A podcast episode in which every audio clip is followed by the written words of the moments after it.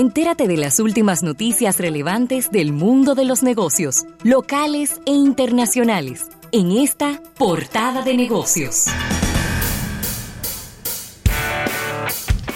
Bien, señores, 809-539-8850 para que nos estés acompañando en todos estos temas. Claro, Rafael, y mira, actualizando este dato, importante dar ya los, los datos finales, porque ayer hablábamos de cuáles eran las expectativas de acuerdo a Dove Analytics. Y bueno, ya terminó el Cyber Monday.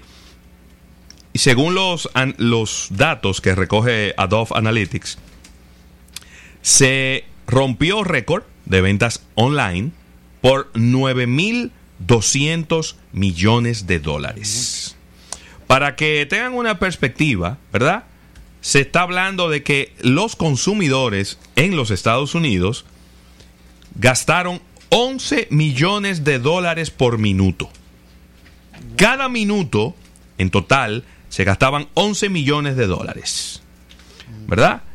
Se acaba de romper por primera vez la brecha, el, tope de los 3 mil millones a través de los teléfonos inteligentes. Es decir, no a través de una computadora, de una laptop, de una tableta, no. A través de los teléfonos inteligentes se colocaron órdenes por 3 mil millones de dólares. Eso es 1.300 millones más que hace un año. Es decir, cada vez la gente tiene más confianza de comprar a través de su dispositivo móvil, a través de su teléfono inteligente. Así que ahí están los números. Eh, déjame ver, déjame ver. Sí, las proyecciones eran muy bajas, eran, andaban por los 8 mil millones y 30 mil millones en todo el, en todo el planeta.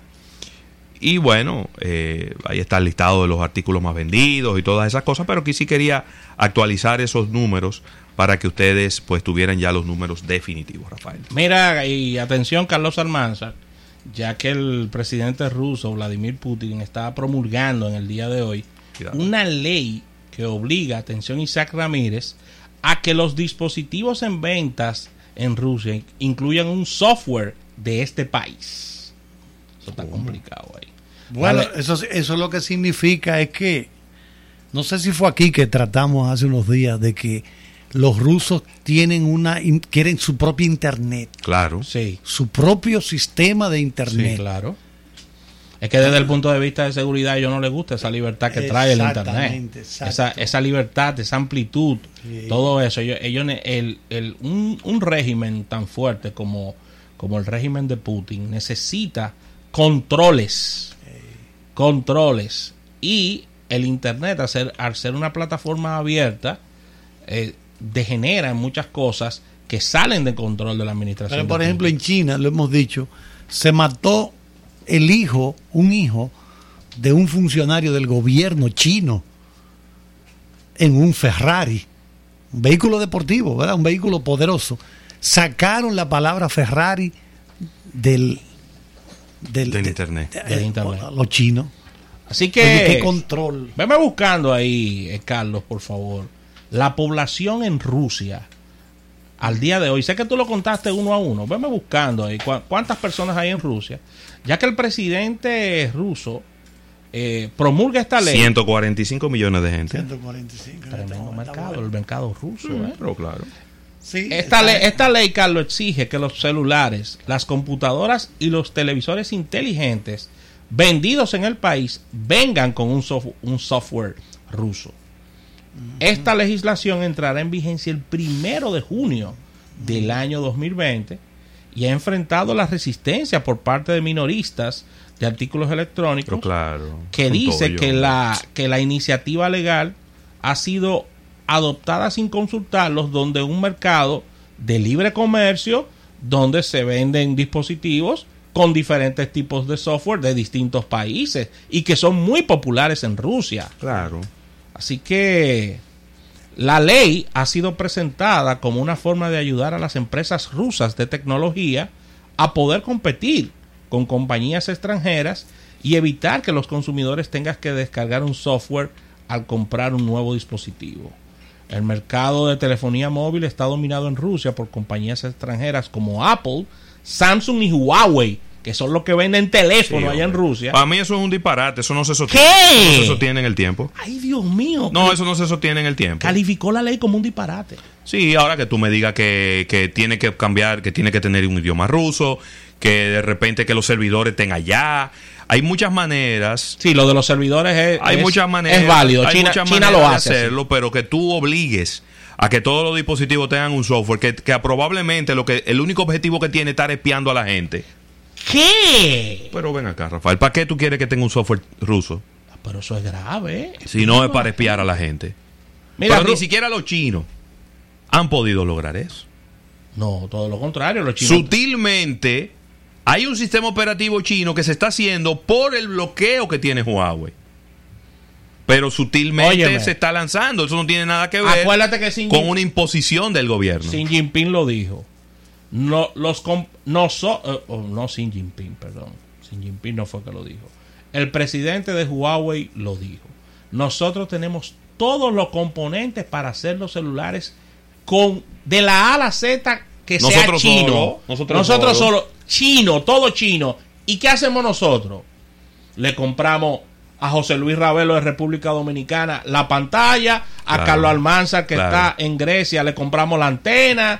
Y eso es muy inteligente a los, de japo- parte de a él. los japoneses le compramos tal cosa. O sea, para hacer un, e- un elemento que sea multipaís y que, y que, y que mueva la economía, ¿no? Pero Putin no quiere eso. Mira, la Rusia ha promulgado, ya para cerrar el comentario, leyes de Internet muy estrictas, Carlos Almanzar, en los últimos años, solicitando que los buscadores elimen- eh, eliminen algunos resultados de búsquedas y que los servicios de mensajerías compartan claves de cifrado con los servicios de seguridad y que las redes sociales almacenen los datos de sus usuarios en los servidores del país. ¿Todo el mundo espiado en ese país, Ravelo? Yo estoy- ya yo te dije lo que hay y tú no me haces caso. Ay, Dios mío, es que yo me resisto cuando, cuando oigo esas noticias así. Pues entonces, Carlos Almanzar, no existe la libertad en Rusia. No. Bueno, Es un régimen, es que ¿eh? esos Es un regímenes, régimen. Esos regímenes se caracterizan precisamente por eso. Claro. Y todo el mundo, Por- todo el mundo vigilado. Por eso que a, a mí, por ejemplo, no me gusta ese sistema. Tienen todo lo tuyo. Todo lo Sí, tuyo no, lo tienen. Entonces, entonces, oye. o Tiene sea, que haber control, que- pero no puede ser Exacto. autoritarismo. Lo, lo que se le vendió a la gente era eso, de que, que le iban a dar eh, alimentación, salud, techo, ese tipo de cosas. Yo quiero que tú veas, Rafael, yo leí el- en uno de los libros sobre Trotsky, Ey, el gran Trump. sí, que lo mataron en México. Sí, lo mataron en México. Eh, entonces, él explica, dice, él dice, todos esos comunistas que hay en París, que hay en Londres, en esa, aquella época, Sí, a mí me gustaría que ellos vinieran y vivieran un año. Pero eran oligarcas, como comunistas. Sí, no, no, Eh, pero di que, di que- di que simpatizantes. Eh, Eso es Trotsky hablando desde México. sí, A mí me gustaría que todos esos que están defendiendo el sistema este ruso en este momento, que vengan y se pasen un año en un apartamentucho en Moscú, para que sepan lo que es coger cajeta, Coger cajeta. frío, hambre, de todo le dijo. Oye, porque es muy bonito hablar, no, que- que- que- o sea, señores, yo particularmente creo que en el futuro lo que vamos a tener es un sistema que combine lo mejor de cada uno de los dos. O sea, vamos a coger la cosa buena del capitalismo, vamos a coger la cosa buena del socialismo y vamos a fusionarlos. Porque es la única forma de que permanezcan. Sí, porque en la parte del socialismo, en, entrando ya en Latinoamérica, el socialismo o el nuevo socialismo, si pudiéramos llamarlo de alguna manera, ha tomado mucha fuerza en América Latina, debido a que muchos gobiernos tienen tendencias socialistas. Ahí está el de México, eh, Bolivia hace un tiempo, El mismo Mujica. Brasil en su momento. En, en Uruguay. en Uruguay, Sí, Brasil con, con Lula. con Lula. Sí, pero entonces ahora mismo hay eh, Evo en Bolivia. Ahora mismo lo que hay es un virarse. Sí. Ahora es la derecha. Ahora es la derecha que está de nuevo comenzando a ganar terreno. Y eso va a ser cíclico. Es cíclico es esos cambios, ¿no? Ahora aquello, ahora vienen los otros, que yo qué. Pero lo que entiendo es que al final lo que vamos a, a tener, lo ideal sería un sistema que fusione lo mejor de ambas tendencias. es lo que yo creo. Lo mejor de los dos mundos. Exactamente. Porque es que el hombre necesita, aparte de comer, de tener un techo, de tener una transportación, el hombre necesita cierta libertad espiritual. El, el hombre necesita espar- esparcimiento. Porque él no es un pedazo de madera o es una piedra Así es. que, que, que tiene comida y que tiene un techo, ajá, y, y después de eso qué? Después de eso qué? Ti- Tiene que haber algo de, de corte trascendental. A mí me gusta la gente que a veces por Twitter me escribe. No, que yo no creo esos disparates que usted pone ahí de, de creer en una espiritualidad. Digo yo, bueno, pues si tú no crees en eso, ve y pregúntale a Picasso, a Dalí. Nada más le menciono 10 greñuces de eso. ¿Qué era lo que ellos planteaban? Oye una frase de Picasso. Yo no pinto lo que veo, yo pinto lo que siento. Ay, Dios mío. Así que vamos a un break comercial y al retorno venimos con. Eh, vamos a- nos montamos en la historia, en la máquina del tiempo. Estamos sobados ya. Ay, fúndelo.